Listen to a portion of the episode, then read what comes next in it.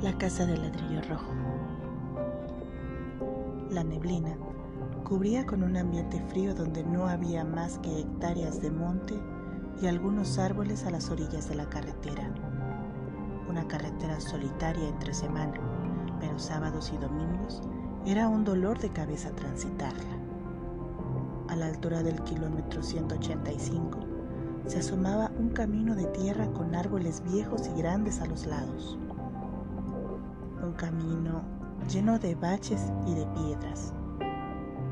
Al terminar la vereda, de frente había que girar a la derecha hasta un letrero que decía propiedad gubernamental.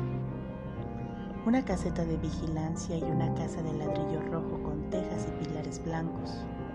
Un patio grande al fondo con un pasto mal cuidado bodegas y cocheras para varios vehículos que eran prestados a los empleados del Comité de Sanidad. Si llegas a la hora que sea, una ola compuesta de siete perros de diferentes tamaños y colores te recibían ladrando, algunos más viejos y otros muy jóvenes. Era la noche del martes 30 de diciembre.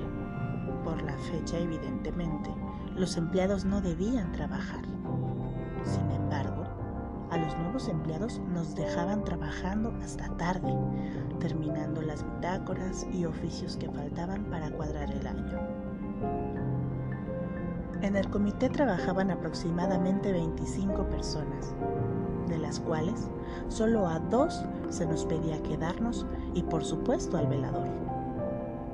Entrando a la casa, del lado izquierdo había una recepción que se componía de un escritorio con su silla y una fotocopiadora. Esa pieza daba al departamento de inocuidad. Del lado derecho, la oficina del gerente general del comité y frente a ella estaba la oficina del director general. Al pasar de largo podías llegar a lo que se presumía era una estancia, compuesta de dos sillones largos y una mesa con un televisor de caja al lado de la chimenea. Del lado derecho había una pieza más grande, con más escritorios, posiblemente más de 10. Como es de costumbre en el estado de Querétaro, el viento frío corría fuertemente afuera. Al no haber casas ni edificios a kilómetros a la redonda, el frío calaba hasta los huesos, dentro y fuera de la casa de ladrillo. El ladrillo rojo podía ser muy fresco en verano, pero en invierno era una cárcel helada. Eran ya las 10 de la noche y Armando acomodaba cobertores en el sillón del fondo al lado de la chimenea encendida.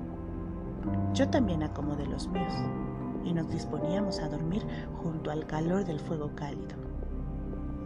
Veíamos televisión mientras nos quejábamos del trabajo.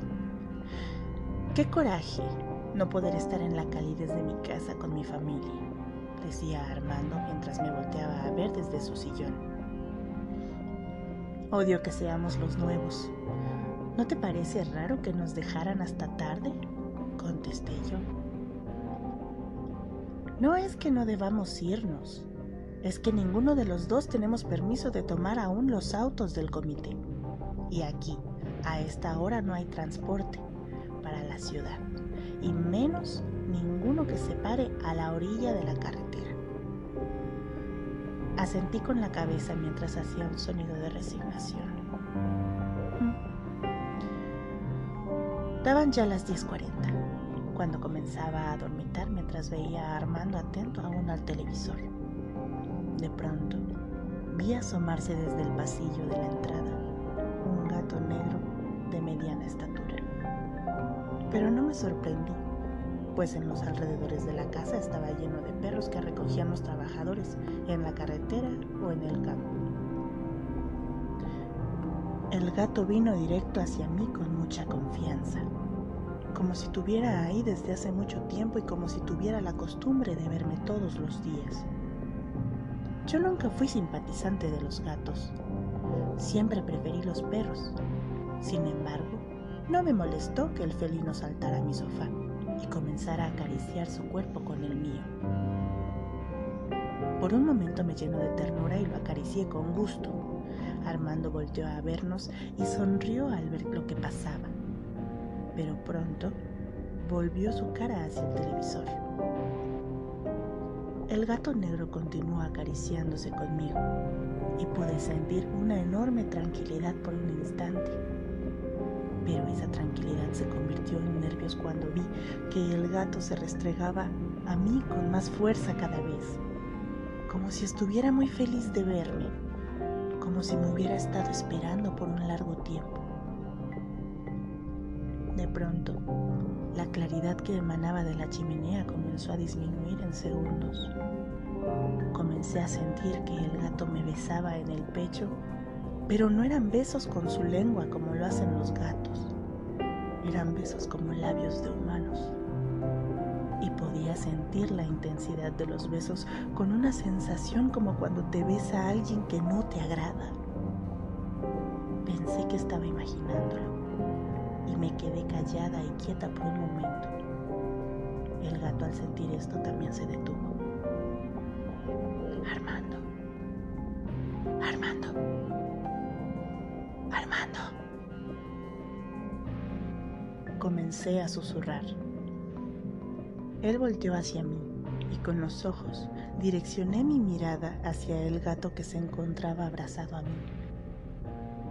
Continué abrazándolo y restregando su cuerpo a mi torso para que el gato siguiera con sus mimos, si es que eso es lo que hacía. Y efectivamente, continuó besándome con labios como de una persona adulta.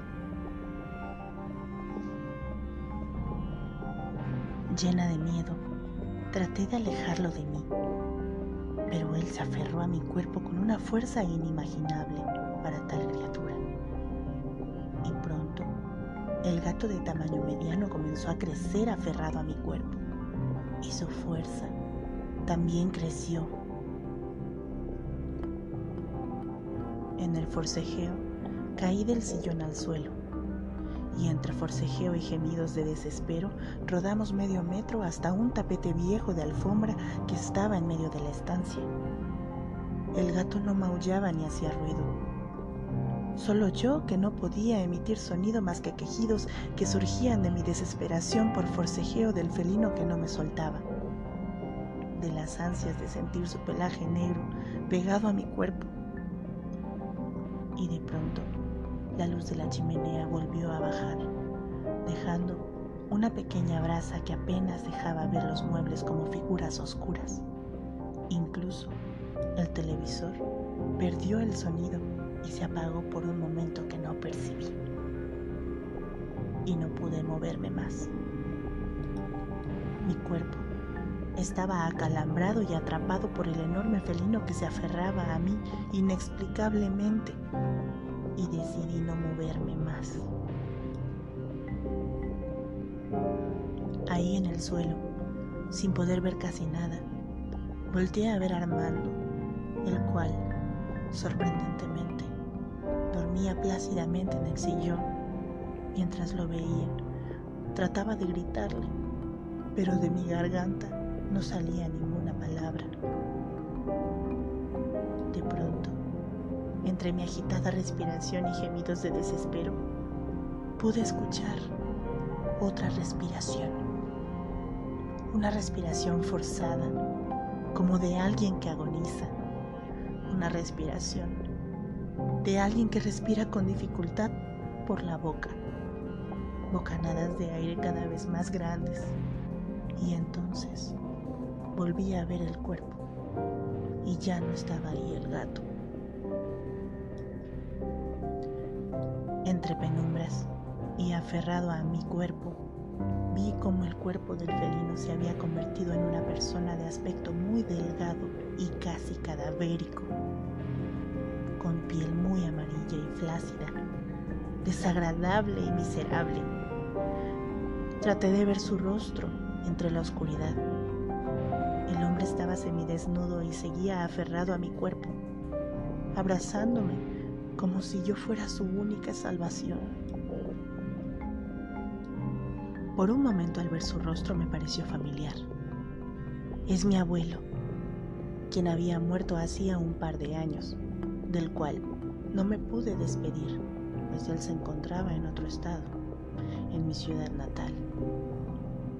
Ante esa analogía sentí paz en mí y un enorme sentimiento de amor y dolor al ver su sufrimiento, al respirar.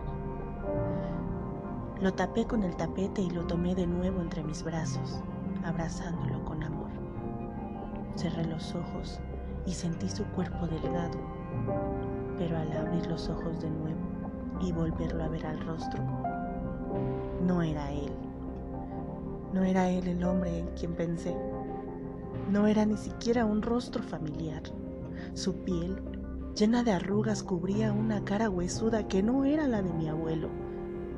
No sabía a quién tenía entre mis brazos y pronto la repulsión invadió mi cuerpo, su piel flácida y su cuerpo en puro hueso.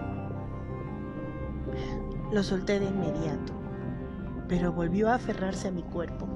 Sus manos cadavéricas, frías y sudorosas, se incrustaron en mis brazos y de nuevo mi voz se fue. Volté a ver a Armando, pero él dormía en su sillón todavía, aún como si nada estuviera sucediendo, como si yo fuera invisible. Volté a ver mi sillón y había un bulto acostado en donde debía de estar yo. Fijé mejor mi mirada en oscuridad y vi que esa persona en el sillón, en mi sillón, era yo. Esa era yo. Estaba ahí dormida en mi sillón, tapada, con las cobijas tibias, sin molestia alguna. Y entonces, si esa era yo, ¿qué estoy haciendo aquí? No puedo existir dos veces en una misma realidad. Y lo más lógico es que yo fuera aquella en el sillón, porque todo lo que estaba viviendo no podía ser real. Y entonces vino a mi mente la luz. Esto no es real. Esto debe ser un sueño. Sí, estoy soñando. Y puedo verme en el sillón dormida. Estoy viviendo mi pesadilla más real que nada. Me duele la espalda mi cuerpo está paralizado y mi voz no quiere salir, pero tengo que intentarlo y debo hacerlo. Y comencé a gemir, tratando de despertarme a mí misma en el sillón, cada vez con más fuerza. Y así poco a poco podía emitir un sonido cada vez más fuerte, y de mis ojos la desesperación salió en forma de lágrimas. Vamos, despierta, despierta. Y en ese momento, un salto agitado y palpitaciones aceleradas me hicieron despertar.